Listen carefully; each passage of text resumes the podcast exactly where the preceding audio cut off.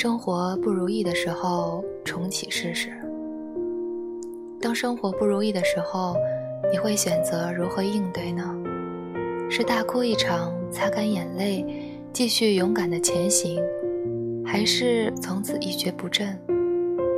生活不会永远的一帆风顺，当生活不如意的时候，不妨静下心来，重启试试。我跟艾米说，有很长一段时间，我好像把生活过死了，就好像陷入一种死循环，每天都在过重复的生活，没有新奇，也没有生机。早上的时候，脑子里想的就是中午该吃什么，晚饭呢？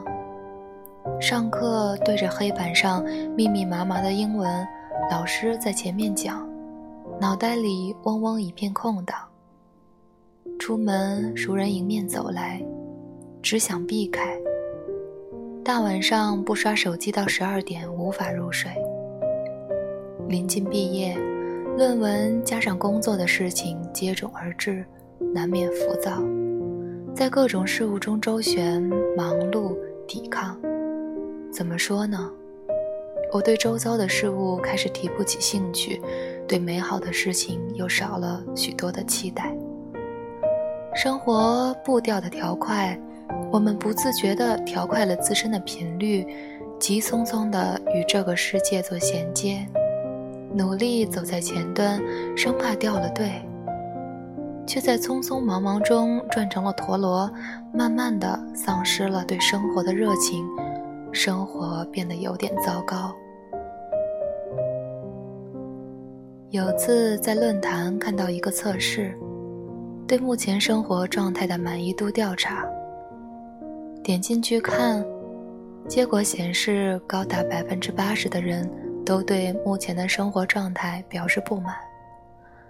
上千条评论抱怨的内容大同小异，无外乎工作、家庭、感情这三方面。比如阿美，二十出头，毕业后在一家私企工作，朝九晚五，住宿公司两头跑。初出茅庐的他，论经验比不上公司的老员工。论情商，也不比老人们精明。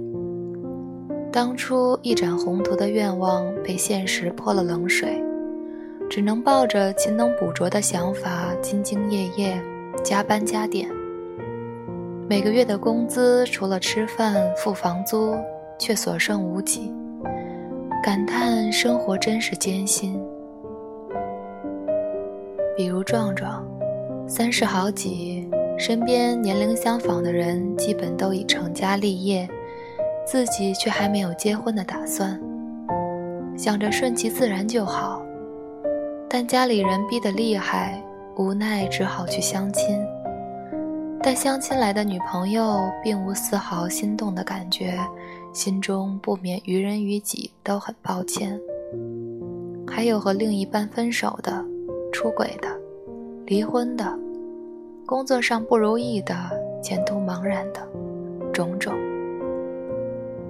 以前悲观的时候会想，为什么别人的生活看起来都春风得意的，而我就那么惨呢？现在看来，似乎每个人的生活都不会一帆风顺，表面的风光背后有无数的撑不下去的时候。好友图图的生活也是一度过得很糟糕。那段时间工作没有着落，又恰逢家里变故，屋漏偏逢连夜雨。图图说，倒霉的时候真的觉得喝口水都塞牙。他陆续投了几十份简历，大多石沉大海。去过面试的，后面也没了着落。急需用钱。生活拮据，心里急得不得了，却又不知道如何走出这种怪圈。图图当时的状态便是如此，但很快他又重新振作起来。找不到工作，大不了暂时做兼职，图图是个果敢的女孩子，一下子接了两份工，一天两头跑。她反思自己找不到工作的理由，外语不好是很大的原因。于是，在忙碌的生活里，她挤出零碎的时间来，分秒必争，记单词，练习口语。一段时间过后，也略有长进。当时觉得特别难熬，图图说。不过，在自己的努力下，他找回了当初对待生活的那种热情。一切开始往好的方向发展，虽然缓慢，却是在进步。到如今，他如愿进入一家口碑不错的公司，在自己满意的岗位上默默的奋斗，家里的状况也慢慢的好转。你看。生活对每个人都是公平的，认真对待他的人才会得到甜蜜的回报。当然，偶尔还是会有不如意的时候。面对生活中时有发生的死机状态，每次我都告诉自己，不如重启试试。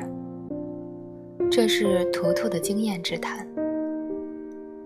电脑有重启的选项，生活没有按钮。但当生活一团糟的时候，也不妨重启试试。这里所谓的重启，就是及时的调整你的生活状态。首先，你必须保持对生活的热情。心中对生活保持热情的人，比较容易从糟糕的环境中挣脱出来。十岁时，偶然抬头看到一只蝴蝶，激动不已。十五六岁，听说有流星雨，在天台等到深夜。十七八岁，因为爱上一个人，奋不顾身。我们需要抽出一点点时间，花在一些美好的、让你心生欢喜的事情上，比如饭后沿着河边散步。微风习习，水波不兴。黄昏日落，雨后初晴。一切美的惊心动魄，生活的烦恼自然抛却九霄。比如听听歌，养养花。喜欢写字的朋友也可以买来字帖，偶尔练练。把对生活的热情投掷到具体的事物中，在忙乱的脚步中找到。属于自己的一点快乐，从而对生活永远保持一种乐观的心态。拥有对待生活的热情，才有积极应对挫折的心态。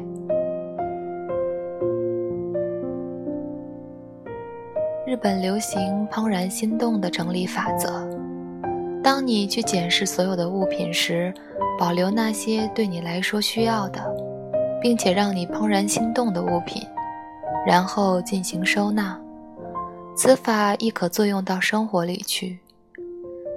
生活本身是一个巨大的容器，但装的东西多了，就会显得杂乱无章。及时清理生活中不需要的物品，同时简化身边的人际关系，保持重要的联系，删除日常生活中让你觉得不舒服的那些交往。这样你会发现。不仅生活的空间变大了，内心的烦躁也少了。干净整洁的外部环境可以为你创造一个良好的状态，清爽安心的心灵空间会给予你内心的满足。简单的生活更能达到预期的效果。所以，当生活一团糟的时候，我们不妨重启试试。